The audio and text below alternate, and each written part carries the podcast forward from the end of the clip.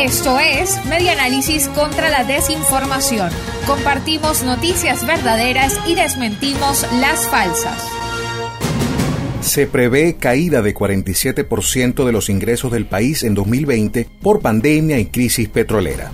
La encuestadora Data Analysis estima que este año 2020 entrarán a Venezuela 13,72 mil millones de dólares por exportaciones de crudo y actividades no petroleras, lo que significa una caída de 47% en comparación con los 26 mil millones de dólares que entraron al país el año pasado. Esto debido a los efectos de la pandemia, la crisis económica y el aislamiento que complica la posibilidad de vender crudo. Según reseña el diario El Tiempo, la consultora calcula que en 2020 los ingresos petroleros bajarán de 14 mil millones a 3.500 millones de dólares, una importante reducción de 75%. La reducción obedece al aumento de las sanciones, la salida de Rosneft de Venezuela, la disminución de la demanda mundial de crudo por el impacto de la COVID-19, el desplome de los precios del barril y la caída de la producción petrolera en Venezuela. Esto fue Media Análisis contra la Desinformación.